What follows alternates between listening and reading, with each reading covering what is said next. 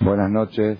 Hoy, martes, para miércoles 4 de Sivan, 5760. ¿6? 6 de junio del 00. Estamos nosotros en la séptima semana del Homer. La séptima semana representa al séptimo milenio.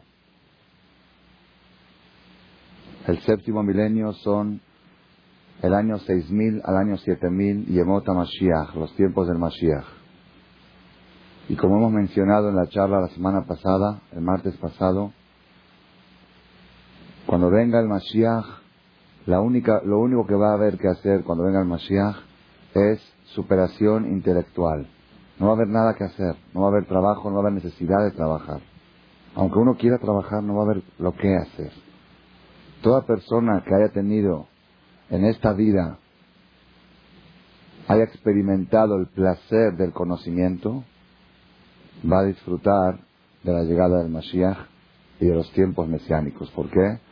Porque en la época mesiánica, Ares de Aet se va a llenar la tierra de sabiduría, de conocimiento divino, de conocimiento celestial. Eso va a ser, ese va a ser todo el sentido del placer de Yemota Mashiach, de los tiempos de Mashiach.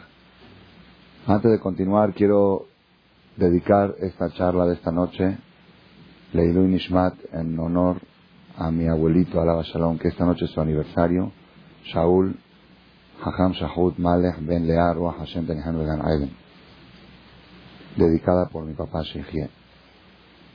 Entonces, en los tiempos mesiánicos, el único placer que va a haber va a ser placer intelectual. Y toda persona que tiene alguna relación con ese tipo de placer va a disfrutar del Mashiach. Y aquella persona que sus placeres estaban dentro del marco de lo material, los tiempos de Mashiach van a ser muy aburridos. Muy aburridos porque no va a haber, no va a haber objetivos, no va a haber retos materiales. Todo lo material va a estar acomodado y organizado de manera que aunque quieras preocuparte, no te vas a poder preocupar. Y si la persona va a tener todo el tiempo del mundo libre, va a querer pasear por el mundo. Cuando quiera pasear por el mundo, seguramente, yo creo, hasta la llegada de Mashiach, va a haber un cohete especial, que uno va, va a entrar a ese cohete o de alguna manera se va a vestir algún tipo de chaleco, así me lo imagino, y va a decir, París, y de repente aparece en París. Después, ya, Torre Eiffel, sube a la Torre Eiffel, sin cable carril y sin ningún problema y sin tener que pagar pasaportes, entradas, maletas. Y después va a cerrar los ojos, Bélgica, vamos a Bélgica, Bruselas, Suiza, los Alpes, Oriente, pum, un minuto Oriente. Aunque les parezca a ustedes muy raro, acabo de leer un artículo hace unas horas del próximo proyecto que es un hotel cinco estrellas en el espacio. ¿Ah? Sí. Pues ya está, ya está programado, ya, ya parece como algo real. Va a costar el viaje y la estadía 20 millones de dólares. Por persona. ¿Sí? Para gente que... ¿Ah? Para gente que tiene el problema, que tiene mucho dinero y no sabe para qué le sirve, para qué le sirve, ya tiene una causa más. Y para los que no tienen dinero y necesitan una causa para trabajar, pues ya tienen una causa ahora sí, un objetivo a alcanzar. ¿Ok? Entonces, estamos nosotros, como mencionamos, en la séptima semana del Homer. La séptima semana representa el séptimo milenio. Pasa aquí hay lugar, Joseph. Va haciendo un poquito aquí. Eh, hasta un poquito para allá. Eh.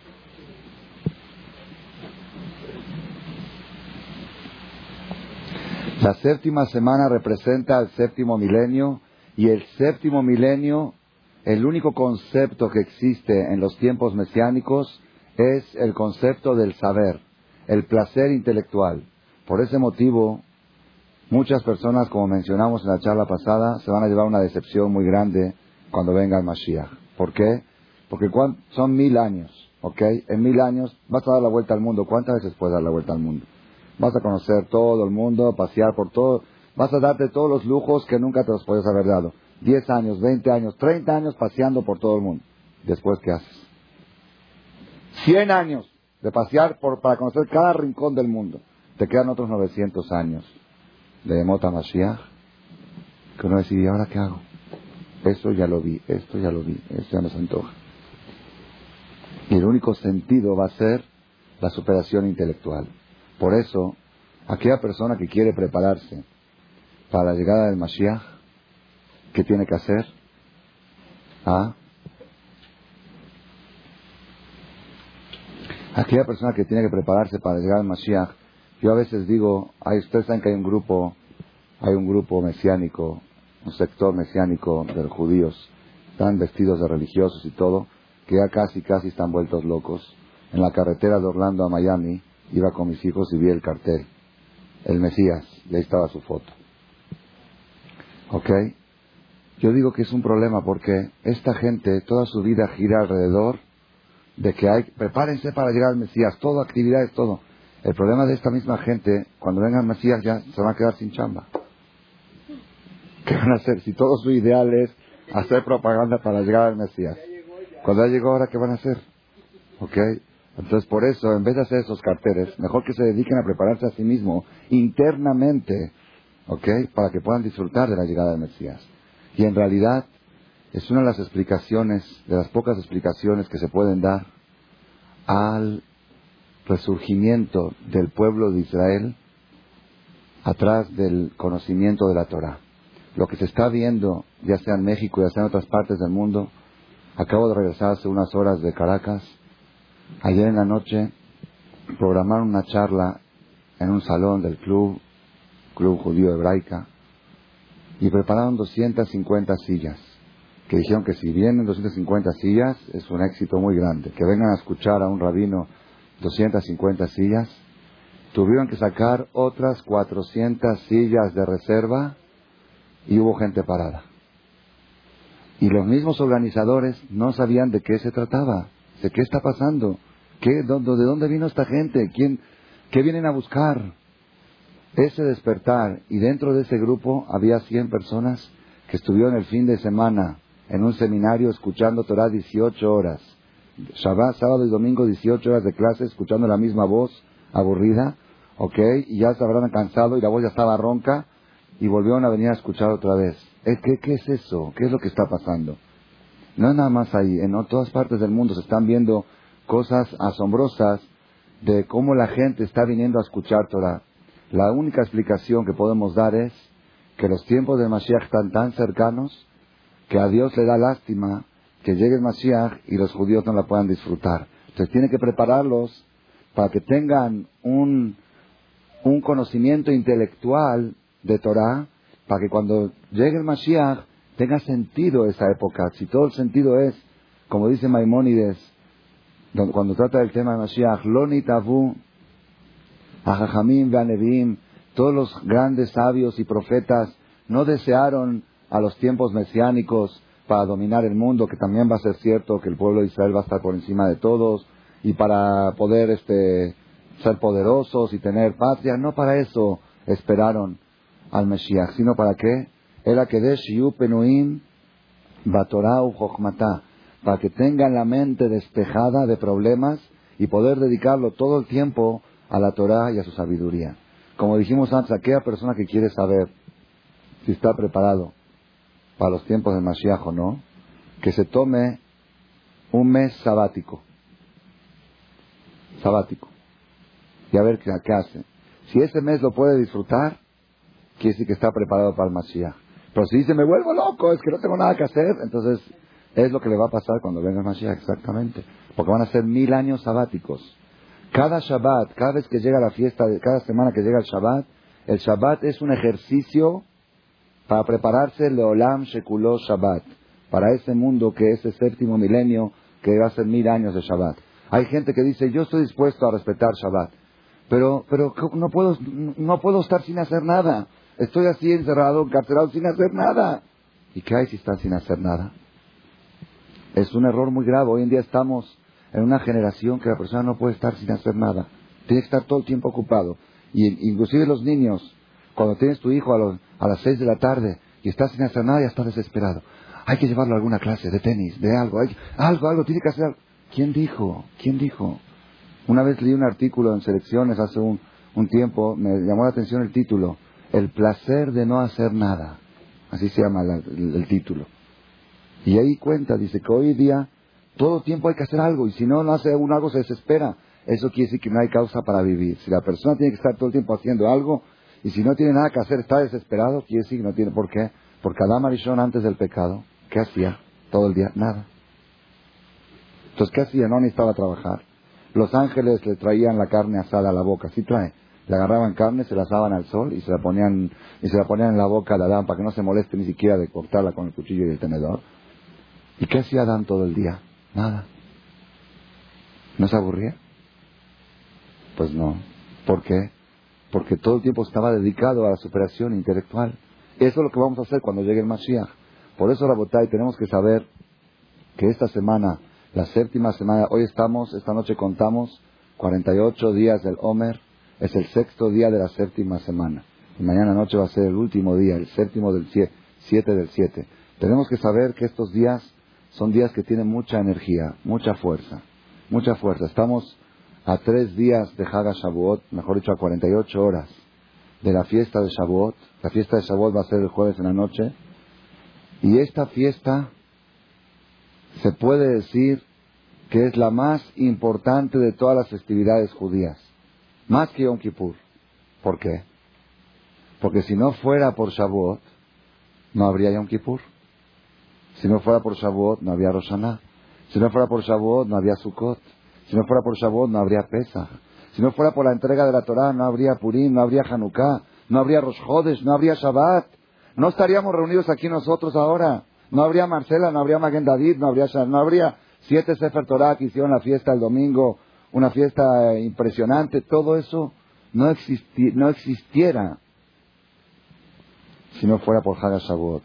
No habría un pueblo de Israel, no habría la tierra de Israel no habría el templo sagrado, no habría el muro de los lamentos, no, no habría Maimónides, no habría Nachmanides, Yosef Caro, Arizal, no habría Kabbalah, no, habría nada. Todo lo que tenemos, todo lo que existe, toda la sabiduría que hay en el mundo, viene de Haga Las otras religiones son derivadas de la nuestra. Ellos mismos lo reconocen. Si no hubiera Haga seríamos el mundo, la humanidad, no podemos imaginarnos cómo se vería. Seríamos todos brutos o indios. Sí, así es, porque estaban, mientras los judíos estaban estudiando Torah, los goyim estaban montados en árboles y comiendo, como los changos, comiendo banana, plátanos. Así, así es, es una realidad. El pueblo judío fue civilizando a la, a la historia. El que sabe, el que estudia la historia lo va. Y todo, y el pueblo judío cómo se civilizó con la Torah. La Torah, disciplina, normas, educación, respetarás al prójimo, no, no, no chismosearás, no hablarás mal del otro, no avergüences en público, no te respetarás a tu padre y a tu madre. Todas las bases de la civilización humana están en la Torah, en el Sefer Torah. Eso es la fiesta de Shavuot. Por eso tenemos que saber cuál es la prueba que la fiesta de Shavuot es la más importante de todas las fiestas. Tengo una prueba muy grande. ¿Por qué? Porque lo más importante siempre pasa desapercibido. La fiesta, la festividad judía más desapercibida que tenemos es Shavuot.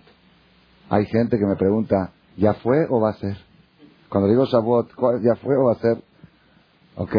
Pesach, todo el mundo sabe cuándo es Pesach. Está la matzah. Sukkot está la sukkah. Roshaná está el shofar. Kippur está el ayuno. Hanukkah están las velitas. Purim están los disfraces. Todas las fiestas tienen un simbolismo que las caracteriza y por eso no se nos no pasa desapercibida. Shavuot, no hay nada. ¿Qué, ¿Qué simbolismo tiene Haga Shavuot? La desvelada es una costumbre buena, que ahora vamos a hablar de ella, pero no es, no es, no es algo... ¿Qué simbolismo tiene? No hay matzah, no hay, no hay este sukkah, no hay shofar. ¿Qué simbolismos? ¿Saben por qué Shavuot no tiene ningún simbolismo? ¿Ah? Porque Shavuot es la esencia de todos los símbolos. Y la esencia no hay que simbolizarla. Shavuot es la esencia. Sukkot es una ramificación, Rosh es una ramificación. Todo lo demás son ramificaciones. Sukkot es la, el núcleo. Perdón, Shavuot. Shavuot es el núcleo del pueblo de Israel. por eso no tiene simbolismo. Y la prueba más grande es una regla. Las cosas más apercibidas son las más importantes. También en las personas es una regla. Las personas que pasan desapercibidas, esas son las que trascienden ante el Creador. Y aquellos que a donde van siempre son vistos, son los que Dios los hace pasar desapercibidos ante Él. Es una regla, es una regla en la vida. ¿Ah? Ya los vieron muchos, ya no necesitan que yo los vea, algo así, ¿ok? Entonces vamos a volver otra vez al tema. Estamos nosotros ahora 48 horas antes del día más importante que tiene el pueblo de Israel sobre la tierra. Y yo les digo en las yeshivot, en Jerusalén, donde yo estudié, y en otras yeshivot también, ahí en Eres Israel, le dan más énfasis a Haga Shavuot que a Yom Kippur. Y los días que preceden a Shavuot, de Pesach a Shavuot, se estudia con más fuerza y con más intensidad que en los días de Selijot que preceden a Yom Kippur. Porque saben que de esto depende el pueblo de Israel. Aquí nació el pueblo. Aquí se firmó la santa alianza entre el Creador, que es el novio, y el pueblo de Israel, que es la novia. Por eso tenemos que saber darle importancia a lo importante, darle valor a lo que vale. Es un punto por 48 horas antes de Hag Shavuot, tenemos todavía tiempo de prepararnos para recibir esta potente fiesta, esta poderosa fiesta. Vamos a dividir la charla de hoy en dos partes. Una parte en lo que es el preparativo a Shavuot, es el día que estamos ahora, y otra parte lo que es el día de Shavuot en sí. Nosotros decimos en la Gadá de Pesach, que seguramente todos hemos hecho el ceder de Pesach, hay una parte donde repetimos varias, varias veces da lleno. Da lleno. ¿Se acuerdan de esa parte? ¿Qué quiere decir la palabra da lleno? Es suficiente, sería suficiente. Entonces decimos, si Dios nos hubiera sacado de Egipto y no hubiera hecho tantos milagros, era suficiente. Si nos hubiera hecho milagros, pero no nos hubiera partido el Mar Rojo, hubiera sido suficiente. Si nos hubiera partido el Mar Rojo, pero no nos hubiera entregado todas las riquezas de los egipcios, también hubiera sido suficiente. Y así mencionamos muchas cosas que hubiera sido suficiente. Una de las cosas que menciona ahí es muy rara. Dice así. Ilu kervanu lifnear sinai. Velo natan lano et dayen. Si nos hubiera acercado al monte Sinai sin habernos entregado la Torah, sería suficiente. Ahí está muy difícil entender. Es como una mujer que le diga a su marido, si me hubieras llevado al shopping y no me hubieras comprado nada, también hubiera sido suficiente. puede ser. Puede ser. Entonces, ¿cómo puede ser? Pues, al revés, no dicen que sufre más. ¿Ah? La persona que va y no puede comprar sufre más, mejor no me hubieras llevado. Y lo que, así es, ya se despertaron, ok. Y lo que, hermano lifnear sinai dayenu. ¿Qué quiere decir eso? Si hubiéramos acercado al monte Sinai, nos hubiéramos llegado al monte Sinai, sin que nos entregue la Torah, ya, suficiente. Como que aquí se entiende que hubo algo, sucedió algo en la época del acercamiento al monte Sinai, independientemente de la entrega de la Torah, que de por sí solo tiene un valor. Como que ir al shopping tiene, se gana algo, aunque no se compre nada. Como que hay algo, hubo algo que aprendió, no sé, algo, una, cosa, una cosa muy importante hubo en el acercamiento a Arsinai. ¿Qué sucedió en el acercamiento a Arsinai? No, ni un milagro. No, eso fue después. Cuando llegaron a Arsinai no hubo ni un milagro. Vamos a ver qué sucedió. Dice la Torah así: Bajó de Shashelishi, Israel, Me'eretz Israel. ביום הזה, ביום הזה באו מדבר סיני. En el mes tercero, estoy leyendo la Biblia en Éxodo 19, versículo 1. En el mes tercero de la salida de Israel de la tierra de Egipto, en este mismo día, que es en este mismo día, el día de Rosh Hodesh, el primero del mes, que fue domingo, este domingo fue Rosh Hodesh Sivan, Bau Midbar Sinai, llegaron al desierto Sinai. Vaisumer Fidim, Bar Sinai, Bar, Vaihan Sham Israel Negedar. Acampó allí Israel frente al monte. Moshe Alá el Elohim. Al otro día, el primer día llegaron. El segundo día, que fue, vamos a decir, lunes, que fue como el día de ayer, Moshe subió al monte, Vaikra el Hashem lemor, y lo llamó a él Dios desde el monte diciendo, Ko tomar levet Yaakov betaged livne Israel.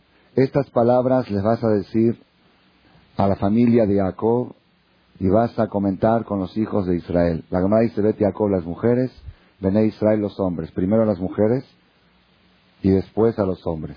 ¿Por qué primero a las mujeres? Porque no, porque cuando vas con el hombre y le dices, ven a estudiar Torah, te dice, no puedo por mi esposa, mi esposa no me deja.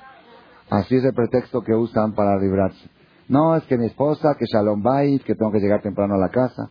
Entonces, ¿yo qué hago? Yo tengo una estrategia, la aprendí de Dios. Primero hablo con la mujer.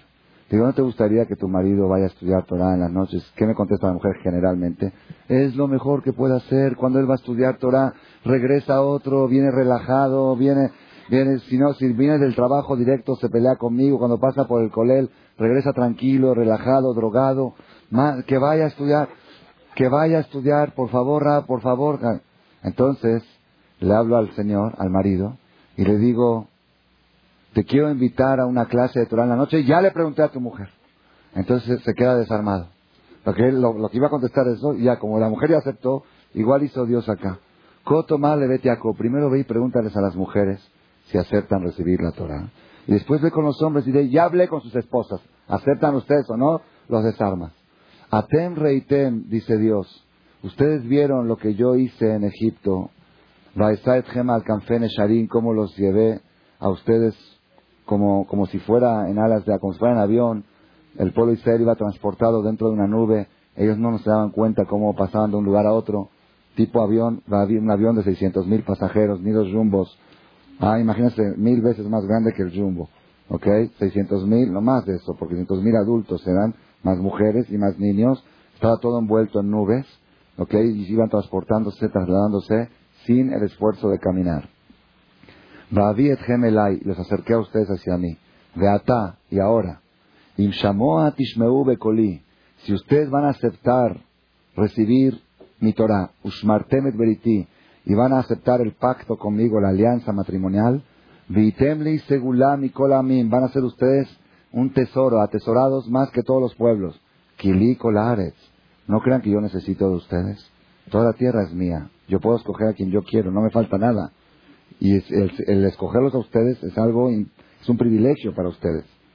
Y ustedes van a ser para mí un pueblo especial, hoy dos ¿Aceptan recibir la Torah o no aceptan? Eso fue el día lunes, el segundo día de Sivan. Moshe Rabbeinu bajó el martes y reunió al pueblo de Israel y les dijo, Rabotai, estuve ayer con Dios y les quiere proponer un trato. ¿Cuál es el trato? Un contrato que abarca 600.000 mil palabras. Son las palabras que tiene el Sefer Torah. 600.000 mil palabras. ¿Aceptan el contrato o no lo aceptan? ¿Ah? ¿Qué dicen ustedes? Si yo les digo a ustedes, Rabotai, aquí Baruch Hashem hay un público importante que llegó esta noche a la charla, les quiero proponer un plan para el próximo fin de semana. ¿Lo aceptan o no lo aceptan? ¿Sí? ¿Lo aceptan? Ah, lo primero que van a preguntar, o ayer me dijeron en Caracas, van a preguntar cuánto cuesta. Ok, el judío lo primero que pregunta es cuánto cuesta. ¿Verdad o no? ¿Qué quiere decir? Primero todo díganos de qué se trata, explíquelo bien, convénzanos, y después, ¿cuánto cuesta? Y después, vamos a hacer una junta y nos vamos a reunir, se va a reunir la directiva y vamos a hacer un comité y ese comité va a decidir reunirse la próxima semana y la próxima semana y después de dos, tres años, quizá, dicen que donde hay dos judíos hay tres opiniones. Es un dicho famoso, dos judíos, tres opiniones. Imagínense, estamos hablando aquí ante 80, 100 personas que en el BU, imagínense hacerle una propuesta a 600 mil, no personas, judíos, 600 mil judíos de doce tribus, doce comunidades, comunidades, Rubén, Simón, Levi, Judá. Viene Moshe y dice, les quiero proponer un trato en nombre de Dios. ¿Qué es lo primero que tenían que haber dicho? Bueno, primero que todo vamos a ver de qué se trata. Me presentas todo, haz por favor 12 copias, ¿ok? De, este. Vamos a estudiarlo durante uno o dos años, vamos a ver de qué se trata, vamos a hacer juntas, vamos a preguntar a esto, ¿eh? y después a ver, y después votación, y es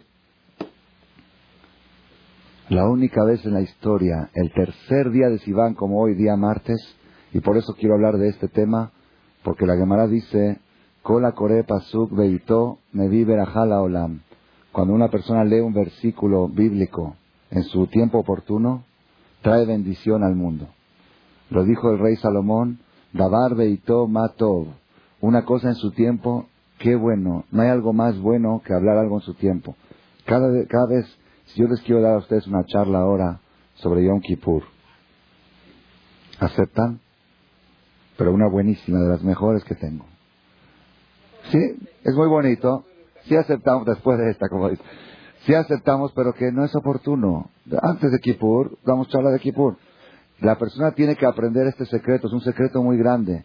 Cada vez que llega una fecha, por ejemplo, llega Rosh Hodesh, leer algún versículo relacionado con Rosh Hodesh trae verajá al mundo. Llega Shabbat, leer algo relacionado con Shabbat trae verajá al mundo. Cada fecha oportuna mencionar un versículo bíblico relacionado con la fecha. Hoy, 3 de Sivan, ¿Cuál es el versículo del día de hoy? ¿Cuál es la energía del día 3 de Sivan? ¿Qué sucedió el 3 de Sivan? ¿Qué cosa milagrosa sucedió? Sucedió ah, que cuando Moshe Rabenu le propone al pueblo de Israel si aceptan recibir la Torah o no, en vez de decir vamos a ver de qué se trata y vamos a hacer juntas y voy a esperar y cuando me nazca lo voy a hacer y todas esas cosas, respuestas que tenemos y el corazón y que mi corazón se inspire y todo eso, ¿qué es lo que dijeron todos juntos? Vayanu kol am kol ejad, al unísono, en coro, en coro, no, hay, no hubo un coro en el mundo de 600 mil participantes, todo el pueblo, hombres y mujeres, al unísono, gritaron y dijeron dos palabras mágicas. ¿Cuáles son? Nace Benishma. Haremos y escucharemos. ¿Qué decir haremos y escucharemos? Haremos lo que me digas, a la orden. Nosotros normalmente decimos, primero voy a escuchar de qué se trata y luego lo voy a hacer. Acá digo, no, lo voy a hacer, estoy predispuesto a hacerlo aún sin saber de qué se trata. Eso es una cosa impresionante y más impresionante que todos juntos dieron la misma respuesta. Benishma. En el momento en que el pueblo de Israel dijeron esa frase, esa frase mágica, Naase Benishma, conquistaron a Dios para toda la historia. Así está escrito. En ese momento se ganaron al novio, se lo ganaron a Dios de por vida. Salió una voz del cielo y dijo, Mi Lebanai, ¿quién descubrió este secreto a mis hijos? Shemalajea Sharet Shimbo, que solamente los ángeles conocen este secreto. ¿Quién se los descubrió? ¿De dónde supieron este secreto tan impresionante? Ya vamos a explicar ahorita cuál es el secreto que está escondido en estas palabras. Pero Dios mismo se conmovió de esa reacción del pueblo de Israel. Estuve buscando en la computadora ahora cuando venía en el vuelo puse Naase Benishma. Tengo un, un, CD con 600 megas de información de Torah. Y quiero ver toda la información que hay sobre Naase Benishma. Me levanté a las cinco y media de la mañana, era un vuelo un poco pesado, ayer me dormí a la una y media. Venía cansado, pero dije, bueno, la computadora juega uno un poquito, se divierte y de paso aprende. Puse Naase Benishma para sacar un poco de información para la charla y salieron 680 referencias sobre la palabra Naase Benishma. Y la verdad, empecé a ver una, dos, tres y me quedé dormido, entonces ya no pude ver todas las referencias. Nada más una vi que me llamó mucho la atención. En el Cantar de los Cantares, que es una historia de amor entre el hombre y la mujer, el hombre es el creador, la mujer es el pueblo de Israel. En una parte, el hombre le dice a la mujer, muéstrame tu belleza. hazme escuchar tu voz. Quiero escuchar tu voz, como que, el, como que el hombre le dice a la mujer, extraño tu voz, quiero escuchar tu voz. Y ahí el Ebenezer, comentarista de la Biblia, que también está metido en el CD, en la información, dice así, ¿qué voz se refiere? ¿A qué voz se refiere cuando Dios dijo, quiero volver a escuchar tu voz? Trae dos explicaciones. La primera explicación, que se refiere a la canción que cantó el pueblo de Israel saliendo del Mar Rojo, Az Yashir Moshe Ubne Israel, Eta Shira Azot Ladonai Vayomeru Lemor Ashira, esa canción, esa voz la quiero volver a escuchar. Pero Eben Ezra dice no, esa no es la explicación correcta. Dice la más correcta es la segunda explicación. ¿Cuál? Ashmini et Kolech, quiero volver a escuchar esa voz tan dulce cuando me dijiste Naase Ben Ishma. Esa, esa voz es como un novio que conoció a su novia. El primer día se enamoraron, del primer día hicieron clic, ¿ok? Y el novio le dice a la novia, te quiero proponer algo. Él es de Japón y ella es de México, un ejemplo, ¿ok? Judío de Japón y ella es de México. Y él, el primer día que se ven, hicieron clic, y él le dice a ella, te quiero proponer algo. ¿Aceptas o no aceptas? Ella dice, lo que tú digas, a donde tú digas. Dice, ok, nos vamos a casar y vamos a vivir en China. Ya te dije que lo que tú digas, a donde tú digas. Eso es algo, es muy difícil, es impresionante difícil. Hoy en día las chavas cuando salen tienen 100 condiciones antes de... Ellas ponen la condición. Primero todo tiene que ser de acá, y de México, de esto, que quiera vivir cerca de mi mamá y que esto, y que, que tenga dinero, que sea trabajador, que, ta, que, me, que sea lindo, guapo, alto, con carrera, con... Tiene 100, 10, 20 condiciones ¿Ok? Y todo, todo lo que... Y acá no, acá viene el hombre, se enamora la mujer de él, el pueblo de Israel se enamora de Dios y le dice Naase Benishma, sin preguntar de qué se trata.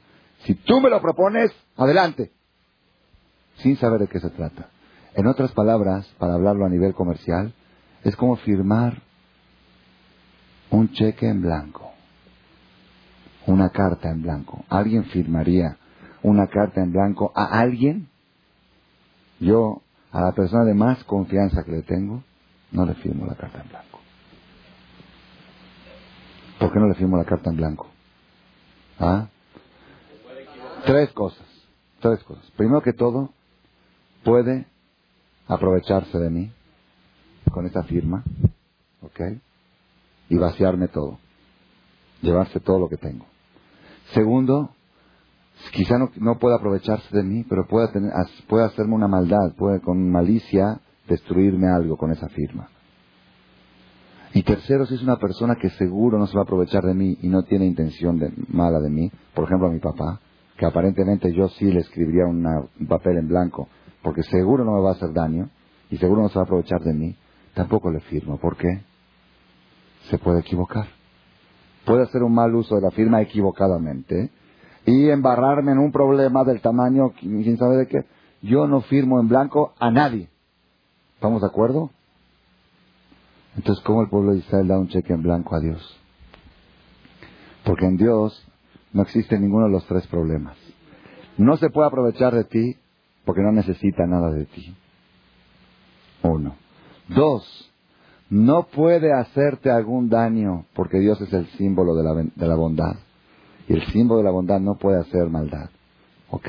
Y él todo el tiempo le gusta dar. ¿Ok? Y no dañar. Entonces no hay razón para que te quiera hacer un daño. Y tercero, ¿cuál es el tercer problema que había? Se puede equivocar. Errar es humano. Errar es humano. Dios es inequívoco.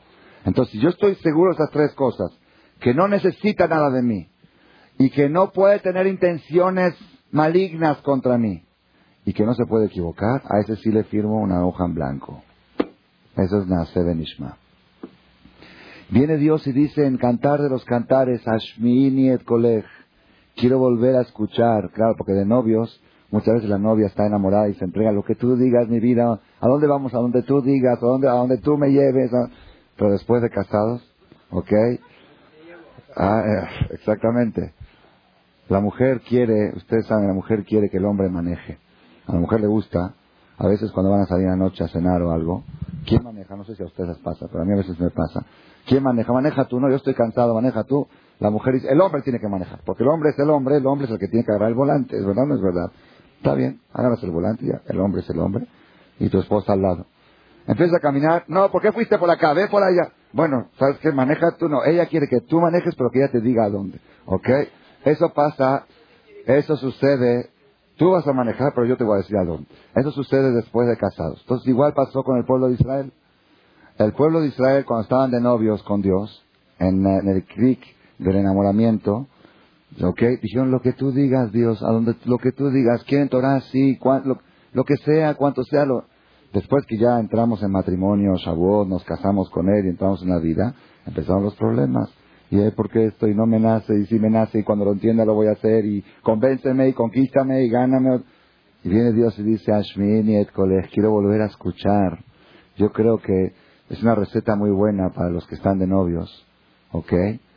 Que todavía tienen, tienen chance, que graben algunas conversaciones de novios. Así, algunas citas, que se lleve una grabadora chiquita, ¿ok? Y después de 10 años de casados, cuando haya que Gashmini et coleja, a ver, quiero volver a escuchar esa voz tan bonita, como me hablaba cuando estábamos de novios.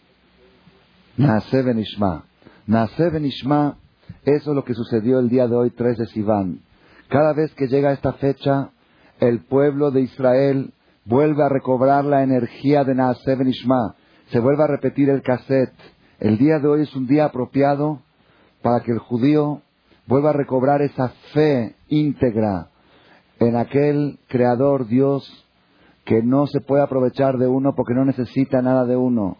En el creador que no puede hacerle daño a uno porque es pura bondad y en el Creador que no se puede equivocar porque errar es humano y no divino. Esos tres puntos, si la persona se convence, todo lo demás se le hace fácil. La persona que cree que al ponerse tefilín o al no ponerse está perjudicando o beneficiando a Dios, se los digo con toda la certeza, que no se lo ponga. Que no se lo ponga. Porque a él no lo beneficias ni lo perjudicas. Aquel que cree que al hacer una mitzvah, ya, ya ves Dios, ya cumplí contigo, ¿eh? Ya, ¿eh? ya fui a Knis, te puse tefilín, ahora déjame tranquilo unas horas a hacer lo que quiero. ¿Sabes qué? No necesito nada de ti. Condición básica para entrar en el judaísmo es que la persona esté seguro 100% que todo lo que está escrito en la Torah, el único beneficiado y el único perjudicado es uno mismo. Es condición para entrar a recibir la Torah. Y esa voz quiero volver a escuchar, esa fe íntegra. La persona va al doctor, tiene un dolor acá, un dolor allá, y el doctor le receta, tómate tres cosas. Toma la pembetín, tanto, toma esto, toma el otro, ocho horas. Y uno sale del consultorio, ¿y a dónde va directamente? ¿A dónde va del consultorio? A la farmacia, como un corderito. Entra ahí, está el empleado, le dice, señor, ¿me da esto? ¿Cuánto cuesta? Saca dinero y le paga. Y viene el empleado y le pregunta al paciente, ¿para qué lo quiere? ¿Para qué quiere estas medicinas? ¿Cómo para qué? Para curarme. ¿Y quién le dijo que estas medicinas lo van a curar? Pues ¿cómo quién dijo? El doctor, el doctor, el doctor. El doctor parece Eliab Naví, Moshe Rabbeinu, el doctor, el doctor. Es que el doctor. Nada más a veces uno toma al doctor como si fuera el salvador del mundo, el doctor. Oye, le pregunta el de la farmacia al paciente, quizá el doctor lo está engañando. Ay, ¿cómo cree? ¿Cómo cree que lo toman? ¿Ustedes creen que hay algún doctor que puede tener algún interés? Si los doctores lo único que quieren es curar a la gente. Es lo único que quieren. Una vez mi maestro, Rab Elías de Bendavid, fue con el, con el doctor porque tenía un problema en la garganta de gripa y... Entonces el doctor le recetó lo que recetan siempre, tómate esto, tómate el otro. Antes de retirarse le dijo, doctor, ¿le puedo hacer una pregunta? Y contésteme con sinceridad y con honestidad. Cuando usted tiene dolor de garganta como el mío, ¿qué toma? Le dijo, te voy a decir la verdad. Exprimo, agua exprimo limón en agua caliente, le pongo un poco de miel, hago unas gárgaras y no me, no me intoxico con ninguna medicina. Dice, entonces, ¿por qué me está recetando a mí esto? Dice, es que si no te receto esto me quedo sin trabajo. Imagínate si los doctores empiezan a decir miel con esto, pues para eso, ¿para qué tengo que ir al consultorio? Mejor mi abuelita ya me lo decía eso. ¿Ok? Es un problema, ustedes se ríen. Hoy en día ah, es sabido Tú puedes ir con el doctor este año con el mismo padecimiento y te receta una cosa, y el año que viene te receta otra. ¿Por qué? Cambió el contrato con el laboratorio, tiene convenio con otro laboratorio. El 80% lo leí en selecciones, 80% de las cirugías que se llevan a cabo en Houston son innecesarias, de carácter experimental y para sacarle dinero al seguro. ¿Tienes seguro o no tienes seguro? ¿Tienes? Hay que operar. ¿Cómo que tiene que ver? ¿Qué tiene que ver? Y un doctor ginecólogo acá dijo, acá en México dijo, yo trato el 90% de los partos que sean cesárea. ¿Por qué? Porque deja más. Y sin embargo, con todo y todo que sabemos, me lo dijo a mí un doctor muy famoso aquí en México, que muchos lo conocen de los que están aquí presentes. Un día me vino a preguntar un problema que tiene con un doctor, competencia, esto, lo otro, en el hospital, que le está haciendo la... Le dije, ¿a poco en la medicina hay este tipo de cosas? Me dice, quiero que sepa, Rabino, que el mundo más corrupto que existe es el mundo de la medicina. La única diferencia es que en el centro la corrupción es con trapos y acá la corrupción es con vidas humanas. Puede haber un paciente que se está muriendo en el quirófano y el doctor puede pedir otra opinión de un experto para salvar al paciente, pero por prestigio lo deja morir. Ok, yo no voy a bajar la cabeza a demostrar que no sé qué hacer en este caso. Y el paciente, pues el paciente, pero yo mi prestigio es mi prestigio. Eso está antes. Sin embargo, con todo y todo que sabe, me lo dijo el doctor que está aquí atrás, acá atrás para compartir un doctor, dice, dice, quiero que usted me enseñe la medicina de Maimónides. Digo, ¿por qué está interesado? Dice, porque es la única cierta y verdadera. Un doctor geriatra fue el doctor de todos los presidentes de México, desde Miguel Alemán hasta Salinas de Gortari. Ya se, ya se retiró, tiene más de 80 años. Aquí vive aquí atrás. Dice, es la única medicina cierta la de Maimónides. Maimónides era doctor que no cobraba ni visita ni consulta. Maimónides era doctor para curar nada más. Dice, hoy en día, un, por ejemplo, un fabricante de, un ejemplo, sustituto de leche materna. Quiere vender, quiere vender, quiere crecer. Va con un doctor muy importante, un nutriólogo con un, y le dice, quiero que escribas un artículo que la el sustituto de leche materna es mejor que la leche materna. ¿Ya cómo? Exactamente. ¿Ya cómo? Se ponen de acuerdo cuánto va a ser la partida. ¿Ok? De Kitsur sale el artículo en las revistas más importantes del mundo, en selecciones, en... El señor vende 5 millones de dólares y el 20% van para el doctor. Dice, esas cosas son de todos los días. Y por eso, cada día cambian los estudios. Un estudio nuevo dice que esta cosa es buena para esto. Un estudio... Y uno dice, uh, mira cómo la ciencia está avanzando, mira las investigaciones, cómo van creciendo. Ahorita estuve en el seminario en Caracas y di en una de las charlas donde hablé de la ciencia y la Torah. Empecé a mencionar cosas que dice el Talmud y una señora levantó la mano porque todo el mundo estaba, no puede ser, el Talmud dice que es muy bueno comer para la salud, muy bueno, comer carne grasosa y pan blanco y que es malo para la salud el pan negro, ¿ok? Y la verdura cruda, es malo para la salud. Tiene que ser carne grasosa y pan Así es el Talmud en Pesajim. Entonces yo lo mencioné y estaba hablando del tema, últimos descubrimientos. Una señora, todos estaban así atónitos, una señora levantó la mano. Dice, yo soy, ella de la alta sociedad. Dice, unas amigas mías acaban de regresar de Miami. Últimos estudios, la mejor dieta. ¿Cuál es? Se llama la dieta proteica. ¿Han escuchado de ella? Es comer, desayunar todas las mañanas tres huevos con mantequilla, ¿ok? Porque hay una, una ideología nueva que la grasa quema grasa. Así dice, una, una cosa nueva ahora. Grasa quema grasa. La forma de quemar la grasa es comiendo grasas. No se dice que está tomando una fuerza esa dieta, dieta proteica. Bekitsur, no quiero alargarles, nada más quiero decirles una cosa. ¿A qué quiero llegar? Con todo y todo que sabemos de la corrupción, con todo y todo. ¿Se acuerdan que no sé si les conté una vez aquí de un señor que llegó a Colgate para proponerles un business.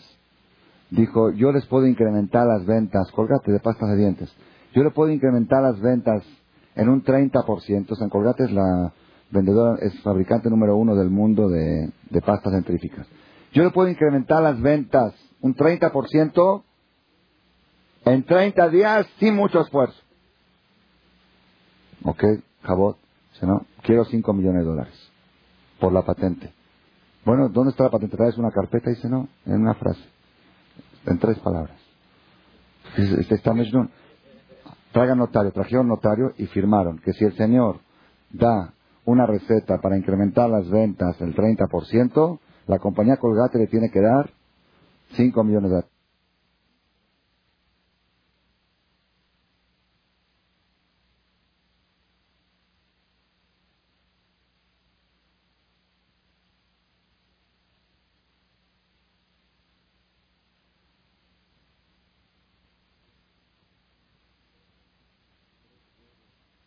Tres huevos con mantequilla, ¿ok? Porque hay una, una ideología nueva que la grasa quema grasa. Así dice una, una cosa nueva ahora. Grasa quema grasa. La forma de quemar la grasa es comiendo grasas. No se dice que está tomando una fuerza esa dieta, dieta proteica. Bekitsur, no quiero alargarles, nada más quiero decirles una cosa. ¿A qué quiero llegar? Con todo y todo que sabemos de la corrupción, con todo y todo. ¿Se acuerdan que no sé si les conté una vez aquí de un señor que llegó a Colgate para proponerles un business. Dijo, yo les puedo incrementar las ventas, Colgate de pastas de dientes, yo le puedo incrementar las ventas en un 30%. San Colgate es la vendedora, es fabricante número uno del mundo de, de pastas centríficas. Yo le puedo incrementar las ventas un 30% en 30 días sin mucho esfuerzo. Ok, Jabot no, quiero 5 millones de dólares por la patente. Bueno, ¿dónde está la patente? ¿Traes una carpeta? Dice, no, en una frase, en tres palabras. Este está Traigan notario, trajeron notario y firmaron que si el señor da una receta para incrementar las ventas el 30%, la compañía Colgate le tiene que dar 5 millones de dólares. Firmaron ante notario. Dice, ¿cuál es la receta? Muy sencilla. Agrandar el agujero de salida de los estos un 30%. Cuando la persona pone la, la pasta, pone una tira de pasta encima. No se fija si es gruesa o si es angosta. Se hagan crecer el, el este, como el orificio donde está el este un 30% y van a vender un 30% más. Estos no podían creer. Ok, dijeron, ok, vamos a hacer la prueba. Mandaron a cambiar todos estos, la, el diseño del, de la salida nada más. Efectivamente, balance fin de mes 30% incrementaron las ventas, porque la gente pone así una tira y consume más. Ese es el mundo en que vivimos, ese es el mundo de la...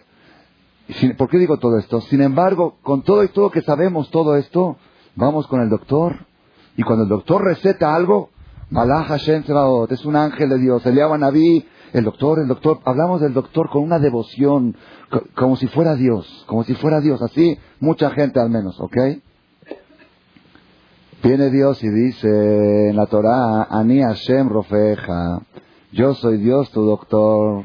Nada más una diferencia, yo no cobro consulta ni visita y yo no tengo ningún interés porque no necesito nada de ti. A este doctor sí le puedes confiar. Eso es Naase Benishma. Naase Benishma es cuando la persona llega a la conclusión que no le está haciendo un favor a nadie cuando hace las cosas. Y si no le está haciendo un favor a nadie, y Dios me lo está pidiendo, es única y exclusivamente para mi bien. Y si es para mi bien, pues le voy a confiar a Él que Él sabe más que yo que es mi bien. Porque Él conoce mi cuerpo y conoce mi alma. Y Él sabe qué es lo ideal para combinar, para hacer ese shalom bait, para hacer esa armonía entre cuerpo y alma, ese equilibrio, esa estabilidad. Él sabe qué es lo mejor. Y por eso nace Benishma. Moray Brabotay, ¿cuál es el gran secreto escondido en Naase Benishma? Primer punto, como explicamos, es la fe, la integridad de la fe, que Dios no te va a pedir algo que sea en tu perjuicio, que Él no va a hacer mal uso de tu firma. ¿Ok? Ese es el primer punto. Pero acá hay un punto más profundo. ¿Por qué? Porque eso estaría bien si diríamos nace. Todo lo que dijo Dios, haremos. Pero hay una palabra más después. Están escuchando con nace solito, estamos bien con lo que dijimos hasta ahora. El estar predispuesto a hacer las cosas solamente por la fe íntegra de que si Dios lo pide es para mi bien. Pero acá viene un paso a seguir. Nace Benishma. ¿Qué es Benishma? Acá en Benishma viene el secreto. Acá está el secreto. El nace no es secreto. Nace es fe. es una fe íntegra, una entrega total. Pero en Benishma hay un secreto. ¿Qué quiere decir la palabra Benishma? ¿Qué quiere decir Shema en hebreo? Shema Israel. ¿Qué quiere decir Shema Israel? Dice Ramban, Nachmanides y Eben y todos los comentaristas de la Biblia. La palabra Shema en lenguaje sagrado tiene tres acepciones. Primera acepción es escuchar con el oído. Segunda acepción es entender con la mente. Como hay un pasú que dice Ishmael no, que no escucha su lenguaje, que no entiende su lenguaje. Entonces Shema quiere decir entender. ¿Y la tercera cuál es? No. La tercera cuál es? Aceptar. Escuchar, entender y aceptar. Shema Israel. Hashem no Hashem Echad. Escucha Israel, entiende Israel y acepta Israel que Hashem, nuestro Hashem es uno solo. Entonces siempre cuando vemos el concepto Shema, tenemos que usar las tres acepciones. Naaseh Benishma, ¿cuál es el secreto de Naaseh Benishma? Aquí hay una cosa impresionante que la psicología moderna la ha descubierto apenas hace 10 años. Últimos estudios han llegado a la conclusión de Naaseh Benishma que la Torah ya la descubrió hace 3.300, no la Torah, el pueblo de Israel, sin que la Torah la descubra. El pueblo de Israel descubrió este secreto hace 3.312 años, en el año 2448 de la creación. ¿Cuál es el secreto? La psicología hasta hace unos años pensaba lo siguiente. Una persona buena comete acciones buenas. Una persona mala comete acciones malas. Si tu corazón es bueno, tu corazón te va a llevar a hacer favores. Si tu corazón es malo, tu corazón te va a llevar a hacer lo contrario de favores. Hacer sufrir al prójimo, hablar mal del prójimo, a humillar al prójimo. Si tienes un mal corazón. Si tienes un buen corazón, entonces te, te va a llevar a ayudar al prójimo. Cuando ves una persona que se porta bien, que ayuda, que respeta, que dices qué buen corazón que tiene, mira qué buen corazón, cómo atiende, cómo trata a la gente. Cuando ves una persona mala, qué mal corazón que tiene. Así era la... Entonces, ¿cómo se manejaba la psicología hasta hace unos años? Cuando iba una persona con el psicólogo, el psicólogo le decía, mira, tú tienes que ser lo que eres. Lo que eres. Si tu corazón es un corazón que le gusta, que le gusta hacer algo, no te reprimas, no te retengas, porque si te retienes, se te crea un trauma. Y después del trauma te viene la depresión, Tú si sientes que eres, que te gusta ser libre, eres una mujer que te gusta ser libre, ve y diviértete. Y si tienes que ser infiel a tu marido Barminán, ve y hazlo. Y no le digas nada a nadie y tú haz lo que tienes que hacer. Y si él se molesta, la sociedad te tiene que aceptar como eres. No trates de ser algo distinto a lo que eres. No trates de cambiar. Tú así eres. Tú tienes que... A ver, ¿qué te gusta hacer? ¿Te gusta ir a... Ve.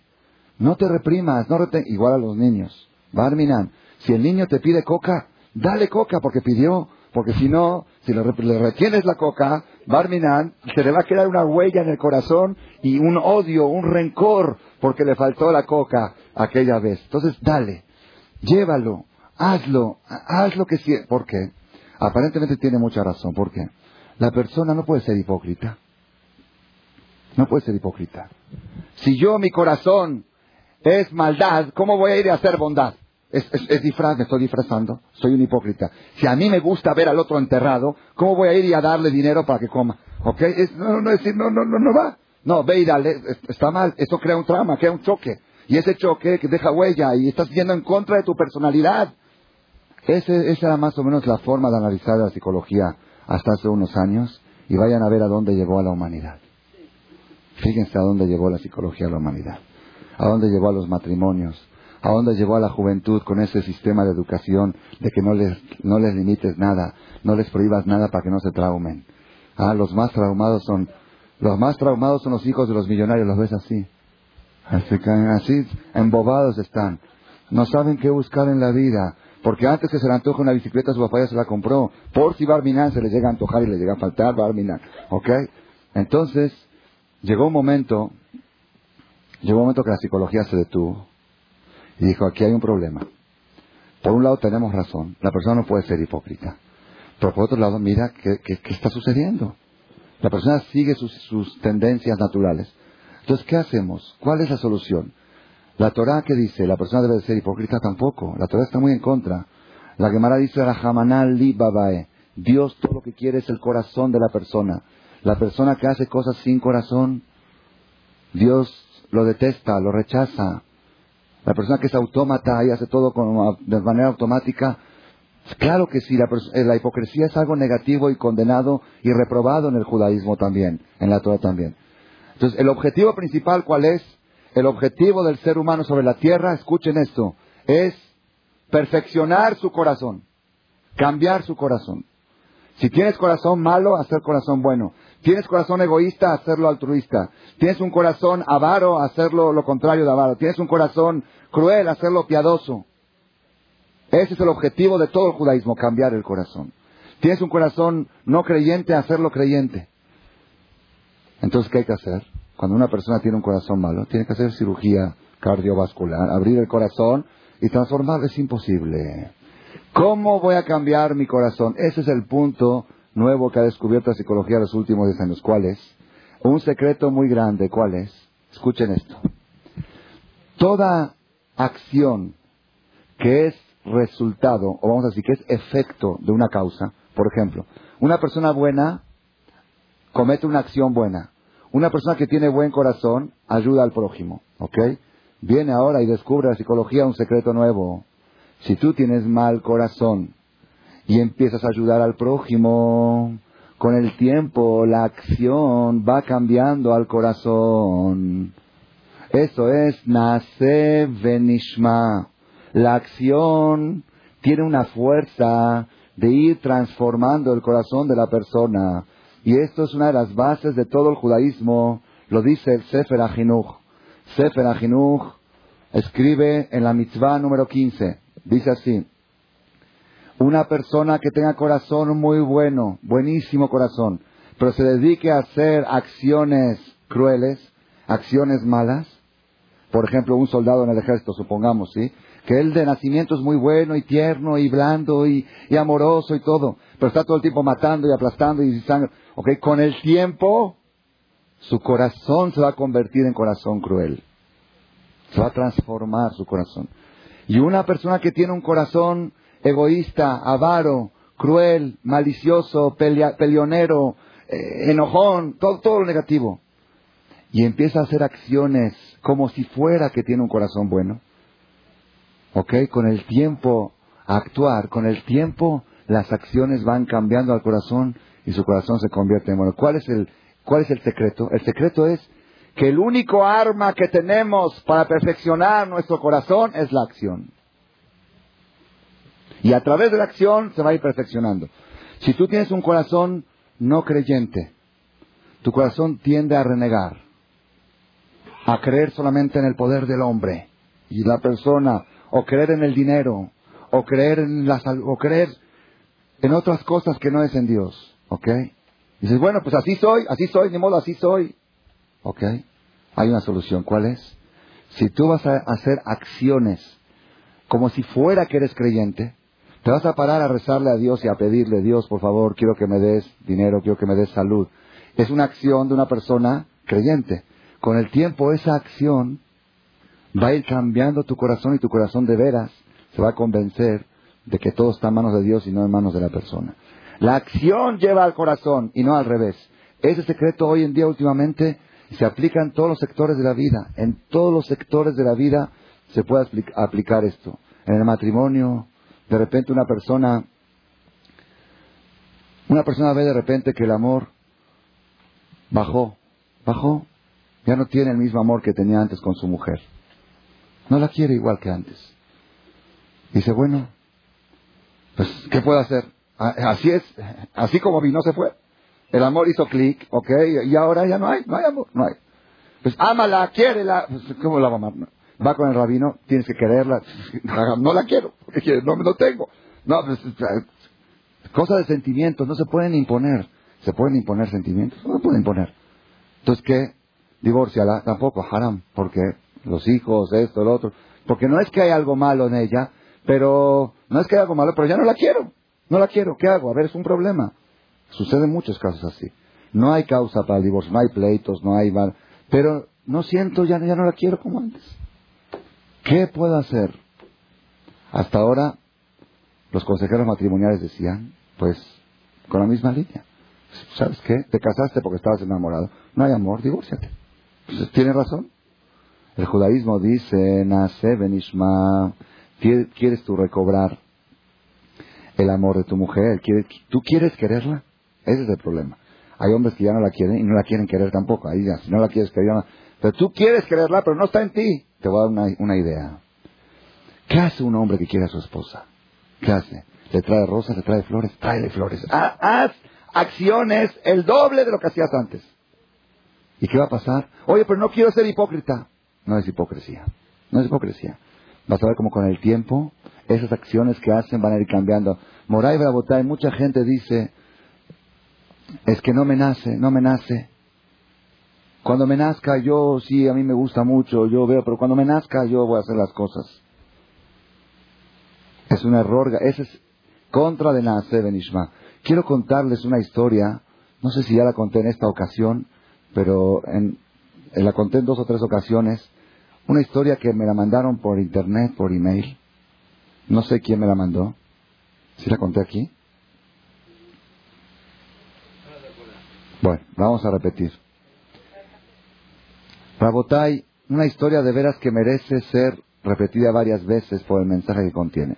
Dice así, llegó un señor con el rabino y le dijo, Rab, ya no aguanto a mi mujer. No la aguanto. Esta no es que perdí el amor, esta es mala. Mala declarada. Ya, no, es Isharra ah, Mamash. Es de las mujeres que dijo el rey Salomón que es preferible vivir en una casa sin techo que bajo un techo con una mujer mala. Así dijo el rey Salomón. Así dijo el rey Salomón, Tov, Shevet, Alpinat, Gag, Meshet, Medanim. Dice, es de las, es de la que los sabios dijeron que todo el que tiene una mujer mala no va al infierno porque ya lo tuvo el infierno aquí. De estas, de esas mujeres. Mi esposa es una mujer mala. Una vez un señor acá me dijo, dice, Rab, ya no le puedo decir los defectos de mi mujer. En pocas palabras, es una mujer mala. Mala, tiene maldad en su corazón. Maldad, sí. Entonces ya, no hay solución. Hay que divorciarla. Entonces el rabino le dice, bueno, pero espérate, ¿por qué no pruebas? Ya probé, ya hice terapias, ya fui con otros rabinos, ya la hablaron, ya, ya la llevé a estudiar, ya esto, ya... Y cada vez está peor, ya decidí que no puede, no se puede, es imposible. ¿Estás seguro que es imposible? Seguro. Bueno, pues si es imposible, ¿qué tiene que hacer? ¿Qué dice la Torah? Para eso existe el concepto get. Existe el concepto get en la Torah. No como otras religiones que prohíben el divorcio. La Torah admite el divorcio, nada más con una condición. El divorcio la Torah lo toma como una amputación. Cuando un paciente llega con el doctor y tiene un pie gangrenado o algo así, que tiene que la única solución es amputarlo, pues la medicina acepta amputar un pie para salvar a todo el cuerpo. ¿Ok? Igualmente la religión acepta un divorcio cuando no hay otro remedio, cuando no hay alternativa. ¿Ok? Pero los consejeros matrimoniales que son, como los doctores, que llegas, doctor, me duele el pie. No hay problema, te lo corto, ¿ok? Eso sí que no. Ah, dice que Ese es el problema de los consejeros matrimoniales. Que al primer síntoma de que ya no hay... No, eso no. Se agotan todos los recursos y después de agotar todos los recursos, si no hay otra solución, se llega al divorcio. Entonces el rabino le dijo, ¿sabes qué? Yo creo que tu caso, como tú me lo estás describiendo, el caso de tu mujer, ese es el caso típico que para el cual Dios autorizó el divorcio. Pues ve, divorciala, haz get. ¿Se quiere divorciarla? Va a Si la divorcio me voy a la quiebra. ¿Por qué? En su va, en el contrato de su va, se firma la indemnización que le tiene que dar el hombre a la mujer en caso de divorcio. Ya saben que unos ponen 5.555, otros ponen 55.000. Dice, mi suegro me hizo firmar 5.555.555 monedas de oro centenarios de oro. Dice, es una va impagable, y para eso lo hizo, para, que no, para, asegurarse de que, nunca, de que nunca la va a poder. Ustedes se ríen, hubo un caso, yo fui testigo de un caso en Israel, que llegó la novia a la jupa, llegó la novia a la boda, un caso en Israel de un amigo mío, Alerajamo, falleció en un accidente de aleno, llegó a la boda el amigo este, que todos vivamos 120 años, y el suegro en el momento en la que tú vas, dice, quiero que firme un millón de dólares. Y no hubo dote, el suegro no puso un peso. No sé si pagó el banquete. un millón de dólares. ¿Por qué? Dice, tengo que proteger a mi hija. El día que la quiera divorciar, un millón de dólares. Mejnun, ¿quién firma un millón de dólares? Se firma una cantidad más o menos razonable, diez mil, cincuenta mil. No, si no, no se casa mi hija. Era un marroquí de, Marruecos, sí, y la hija no se casa, ya estaba enamorada, estaba la jupa, estaba vestida de blanco y el novio vestido, el banquete preparado, el jaján para hacer sabri maranán. Si no firma un millón, no hay boda. El papá de la novia, terco y terco, trataron de hablarle, explicar, estás pidiendo algo ilógico. Dice, yo sé que todo el objetivo de la que tú vas así se la quemará, es shelote kala que no sea fácil para el marido divorciarla. Para eso Sajam estableció esa indemnización. Entonces, hoy en día, como están las cosas, yo para asegurarme que no voy a divorciar es un millón de dólares. Bueno, de Kitsur vamos a volver al caso. Eso sucedió en Israel y al final Barminan se casaron, firmó un millón de dólares y Barminan se fue en un accidente de tránsito, dejó a su esposa embarazada del cuarto bebé. De todos modos, cuando la mujer pide el divorcio no, recibe ninguna indemnización, pero cuando el hombre la divorcia, le tiene que dar. De todos modos, llegó este hombre y dijo, Rab, no la puedo divorciar porque si la divorcio, tengo que vender mi casa, mi coche, mi negocio, mi, todo lo que tengo y quedo a deber por 10 años. No puedo. Me voy a la quiebra, no puedo divorciar. Bueno, entonces, ¿qué va a hacer? Vivir con ella no puede, porque es una mujer infierno. ¿Ok? Divorciarla no puede porque se va a la quiebra. Entonces, ¿qué hago? ¿Qué hago? El rabino pensó, pensó, dijo, mira, no hay ninguna solución para tu matrimonio. Vivir con ella no, divorciarla tampoco. Lo único que te puedo aconsejar, lo más sabio es envenenarla. Esta solución es la única porque ahí ya se resuelve todo el problema. No hay ni indemnización ni tortura. Así, elegantemente, le echas un veneno en la sopa o en el té y ahí se acabó todo el problema. Este hombre cuando escuchó así se quedó así, dijo, este rabino, rabino moderno, este es de los, de los últimos, ya está con la moda. Dijo, este es, este es, este es rabino. Dice, ok, nada más el rabino dijo, nada más hay un problema. ¿Cuál es el problema? Dijo, si tú le llegas a envenenar y tu mujer de repente aparece muerta, envenenada de manera sorpresiva, como en toda la colonia saben de los problemas que hay en tu matrimonio y los vecinos a 100 metros escuchan los gritos de los pleitos, el primero que va a sospechar a la policía, ¿quién es? El primero que... Él. Y cuando van a investigar un poquito, van a hacer pruebas, van a saber que es él y te vas a la cárcel de por vida.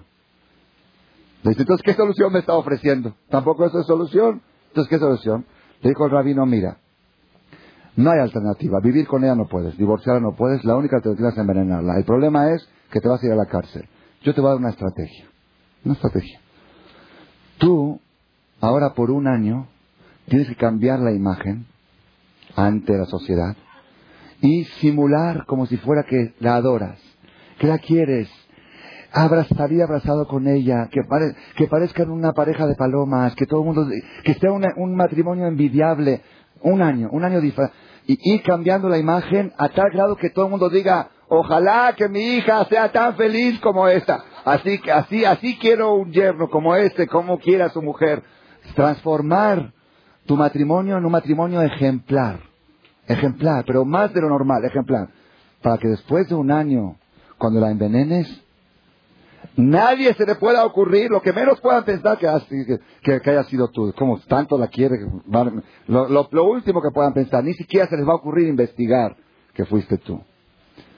Este cuando escuchó dijo, qué rabino sabio tenemos en Baruch Hashem, mira qué, qué, qué estratega, qué Baruch Baruch Hashem, qué bueno, la comunidad sabe contratar rabinos. ya se fue contentísimo de casa del rabino, ¿a dónde se fue? Directamente a la joyería, a comprarle a su esposa una pulsera de oro. Le compró una pulsera de oro y llegó a la casa con una rosa y le dijo, escribió una tarjeta, a mi vida, te pido perdón por todo lo que te hice, no supe valorarte, a partir de hoy tú eres una reina, tú eres palabras de amor. Y la otra se, derritió toda, la abrazó. A partir de ese día, siempre que salían, salían abrazados, entraban así como de novios, así como palomas, así. Algo, algo. No había día que no le llevaba rosas, no había día que no le compraba un regalo. Le hablaba por teléfono en el negocio, mi vida te extraño, mi vida no puedo sin ti. Palabras, palabras, todo el tiempo. Algo, la, llevó de viajes, la llevó a un crucero, se la llevó a casa, fotos, la cargaba, la bailaba por todas partes, publicaba las fotos en los periódicos. todo es una estrategia, ¿ok? Después del año, el rabino está esperando que llegue por la pastilla, que llegue a buscar el veneno para, ya, ya, para, recibir el ok, que ya, ya está la imagen cambiada y ahora sí es el momento. El rabino espera, pasa un año, un año y un mes, el otro no llega, un año y medio no llega, dos años. Después de tres años, el rabino se volvió a encontrar con él. Dice, oye, tengo preparado el veneno. Y no has venido a recoger, y no has venido a recogerlo, ¿qué pasa? Dice, ¿qué veneno ni veneno? Es un amor, es una reina, no hay como esta mujer, es la mejor mujer del mundo, ojalá que todos tengan un matrimonio como el mío, el matrimonio más feliz. ¿Qué sucedió? Nace Benishma.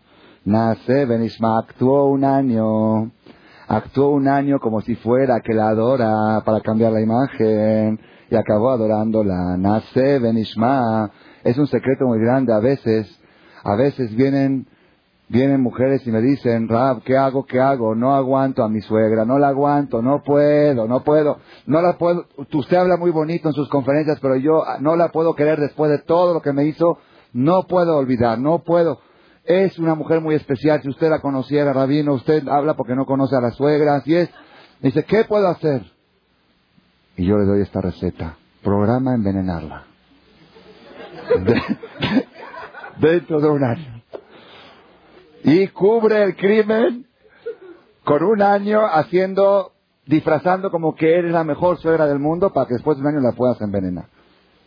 Es una estrategia que funciona muy bien. Nace Benishma.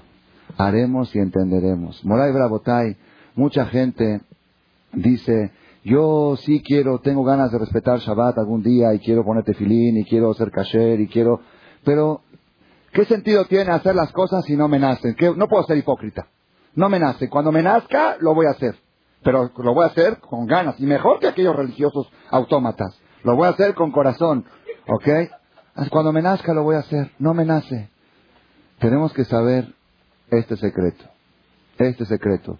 Ustedes han conocido alguna persona, alguna persona que estaba, por ejemplo, en Acapulco el sábado a las dos de la tarde fumando un cigarro y comiendo carne asada y tomando cerveza en Shabbat, haciendo todos los pecados juntos y viendo mujeres mal vestidas y todo, y mirando por acá y por allá.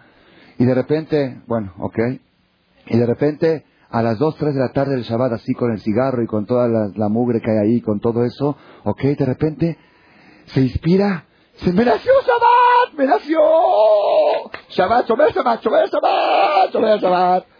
¿Han visto algo así? Jamás en la vida, yo no he escuchado. Yo no he escuchado. No he escuchado.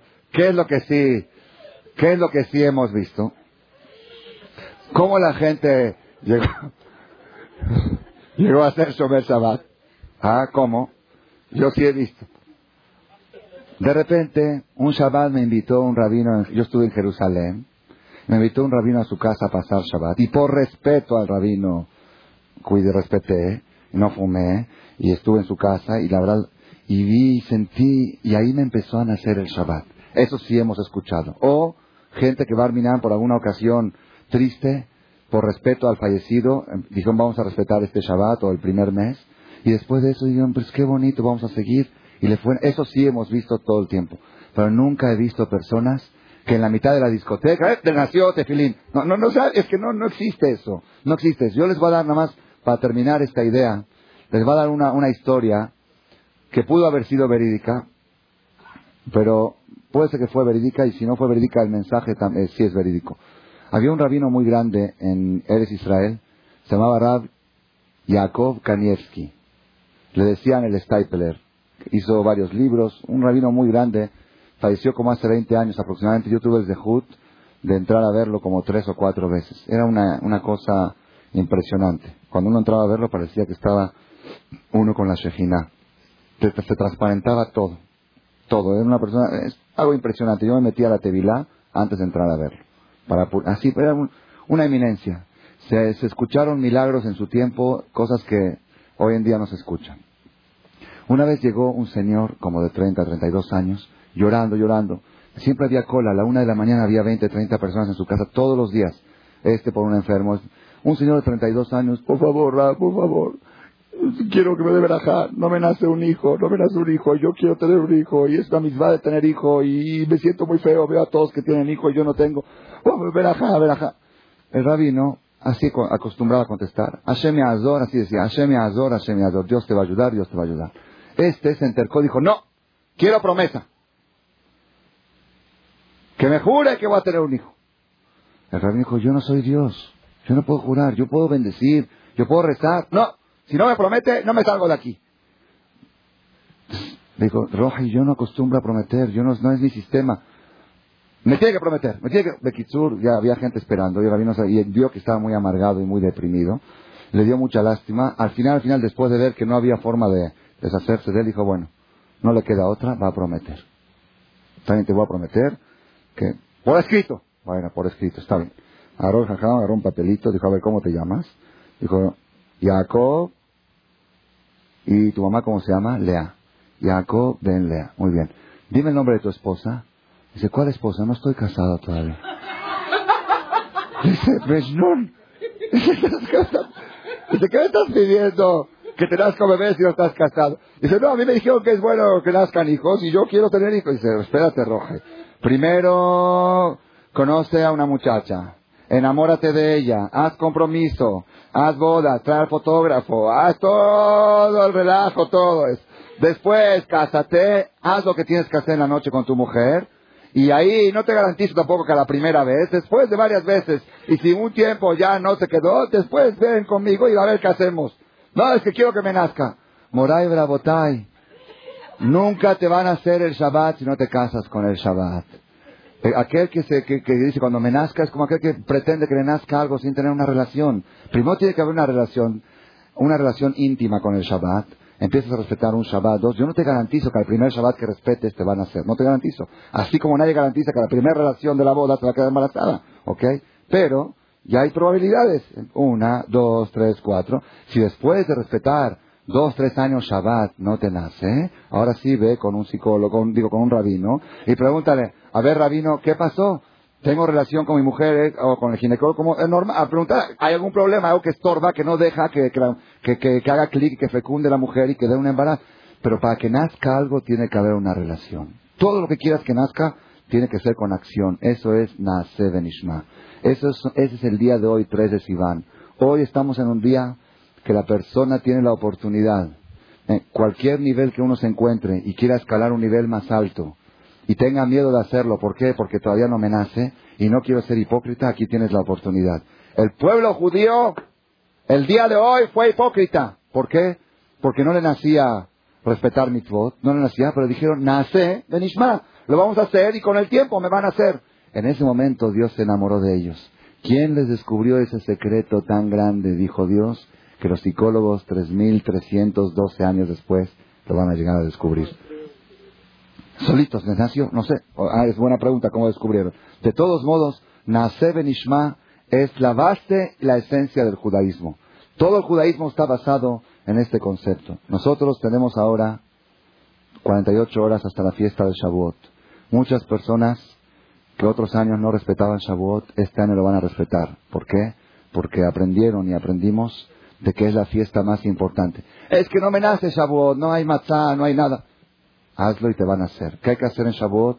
Shavuot el jueves de la noche, hay que hacer kiddush en la casa con Shehiano, es día festivo, se hace kiddush de fiesta, se cena comida de carne, no de leche, la leche es al otro día en la mañana en el desayuno, la cena, la comida de Yom Tov tiene que ser de carne normal, después de la cena de carne, se va a la sinagoga los hombres, ¿A qué van a la sinagoga los hombres? A van a comprar una póliza, una póliza, porque está escrito en la Kabbalah. Lo voy a decir en breve, el que quiere lo puede escuchar en un cassette y lo tenemos bien explicado. Está escrito en la Kabbalah que toda persona que se desvela la noche de Shavuot estudiando Torah y no pierde un solo minuto y no se duerme ni un solo minuto, tiene garantizado que no va a morir ese año. Garantía. Y no solamente que no va a morir, que no le va a suceder ningún daño aquel año. Así está escrito garantizado.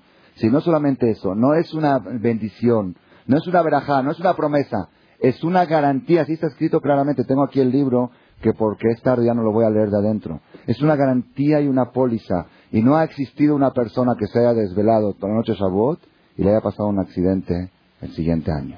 Así está garantizado. Nada más la condición es desde que oscurece la noche de Shavuot a las 8 y 10 de la noche hasta que amanece a las 6 de la mañana, no pegar un ojo. Y para poder aguantar, tiene que hacer una siesta el jueves en la tarde. Y vale la pena. Para una póliza así, ¿ustedes conocen seguros de vida? ¿Qué son los seguros de vida? Son seguros de muerte. No hay seguro de vida. ¿Seguro médico qué es? ¿Que no te enfermas? ¿Seguro contra robos que no te roban? ¿Seguro contra choques que no te chocan? No existe. Si yo ofrecería un seguro, una póliza, garantía que no chocas. Cuando se va a acercar un coche a chocar, se, aleja. Ok, una póliza sí. Ah, ¿cuánto pagarían por esa póliza? Porque hoy en día las pólizas que son, si te chocan y se destroza el carro, si sales vivo, te pago, ¿ok? Aquí es una póliza preventiva, ¿ok? Una persona puede decir, pero yo no, no, no siento todo eso, no siento, no siento nada, Sevenishma. Esa es la respuesta, dijimos al principio de la charla. Ilu lifnear sinai dayeno. Si nos hubiera acercado al monte Sinai y no nos hubiera entregado la Torah, hubiera sido suficiente. ¿Qué hay con la acercada al monte Sinai? ¿Qué pasó en el monte Sinai que, sería suficiente sin la entrega de la Torah? En el monte Sinai fue cuando el pueblo judío descubrió el secreto de que la acción cambia el corazón. El secreto de Nacer Ben Si Dios nos hubiera llevado al monte Sinai para llegar a esa conclusión y poder aplicarla a nuestra vida sin recibir la Torah, también hubiera sido suficiente. Porque te sirve para tu matrimonio, te sirve para tu suegra, te sirve para tu cuñada, te sirve para todo, para todo funciona esta receta. Pero Baruch Hashem ahora también nos llevó a Sinai, también nos descubrió el secreto y aparte nos entregó la Torah, nos entregó el manual, qué tipo de acciones cambian el corazón. Pone este filín, ayuda a reforzar la fe, respeta Shabbat, ayuda a esto, haces esto, ayuda al matrimonio. Qué bueno que nos dio, aparte de que nos llevó a Ar y descubrimos a Seben Ishma, nos enseñó qué tipo de acciones son las que van cambiando al corazón. 613 mitzvot. Y qué tipo de acciones negativas hay que abstenerse para no destruir los sentimientos del corazón. Eso es la dicha del pueblo de Israel. El día más feliz de un judío, el día más feliz de un judío es el día de Shavuot. ¿Por qué? Porque el judío cuando sube al Sefer dice, Asher Bajarbanu Mikola Ami Menatan Lanu Etorato. Bendito Dios que nos escogiste de todos los pueblos y nos dio su Torah. ¿Cuándo sucedió eso? En Shavuot. Por eso yo quiero decirles que muchas personas han hecho un cambio de 180 grados en su vida a partir de la fiesta de Shavuot. Yo conozco un joven que vino aquí hace siete años y cuando vino acá tenía el pelo bien largo, sus aretes, ya estaba al borde de la droga, ya estaba en cosas muy feas y su mamá había escuchado esta charla, su mamá vino a la clase de mujeres, le dijo a su hijo, si yo fuera hombre iría, pero tú ve, tú eres hombre, ve a estudiar. El muchacho vino aquí, se sentó, no sabía ni qué onda, a ver de qué se trata, cómo, cómo se agarra este libro, si así o así. Se sentó a la clase después, se paró a las cuatro de la mañana, se, puso a platicar con un jajam que estaba acá. A las seis de la mañana se metió a la tevilá porque es bueno, no es obligación, pero es buena costumbre. Ese joven hoy está en Naishivá, en Jerusalén, y yo creo que va a ser uno de los Gedolim, uno de los más grandes rabinos de la generación. Porque él cada vez que regresa, él ahora vive en Panamá, cada vez que regresa a visitar a sus padres a Panamá, da charlas ante 300 personas. Y se sabe todas mis conferencias, todos los cassettes, mejor que yo. Cuando fui a Jerusalén, fui a visitarlo, me dice, usted en un cassette dijo así, y se contradice con el otro cassette. Digo, espérate, espérate, que cuál cassette? Se lo sabe todo, se lo sabe todo. ¿Ok? Todo de que es de una noche de Shavuot. Tenemos que saber la fuerza. Está escrito en los libros que la persona que quiera garantizar que sus hijos y sus nietos sean judíos, que respete Shavuot. Shavuot es la fiesta que plasma, impregna en la sangre de los hijos que somos judíos, que somos el pueblo elegido. Que Hashem nos ayude. Hashem, las mujeres, ¿qué tienen que hacer? Mandar a sus maridos. Aceptar, porque hay mujeres que cuando el marido dice, me voy a ir a desvelar al Knis, me vas a dejar sola. ¿Ok? Entonces, esa es la colaboración de la mujer. Que diga, vete a adquirir la póliza, es póliza familiar. La póliza sirve para él y para ella. Yo duermo y tú ve a ganar, a comprar la póliza. ¿Ok?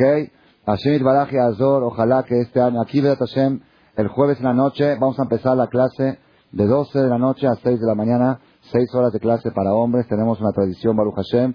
Cada uno que vaya a una sinagoga cerca de, de su knis, porque es como Shabbat que no se debe subir en carro. Se puede cocinar como Yom Tov, pero subir en carro no se, se puede fumar como Yom Tov. Bueno, eso, ok, eso es otro tema ya. De cada uno que vaya estudiando qué tiene que hacer para la fiesta de Shavuot y que Vedat Shemit Baraj tengamos todos Haka Sheve Sameach y Shana Tova Tukam.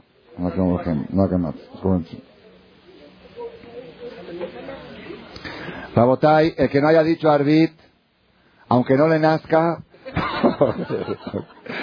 que, que pase por favor al salón anexo a decir Arbit y a completar Minyan para contar el día 48 del Homer. Pues llamamos Ben Sofía. Gracias por su atención a este shiur del Rav Malech. Les recordamos que pueden visitar la nueva página de shemtov.org en el internet www.shemtov.org. Actualmente la página cuenta con varias secciones noticias sobre las actividades de Shem Tov a nivel mundial, escuchar o bajar las últimas conferencias del Rab Malek, escuchar o bajar la alajá del día, imprimir o estudiar desde su computadora la perashá de las semanas, estudio diario de Gemara, Daf Yomi en español, sincronizar su iPod con podcast, un manual para crear su propio CD de las conferencias que existen en la red, adquirir libros con entregas internacionales con la metodología del Rav Malek de español, fonética y hebreo simultáneamente, así como ubicar las ciudades en donde se reparten CDs a nivel mundial. Es que la misbot y muchas gracias.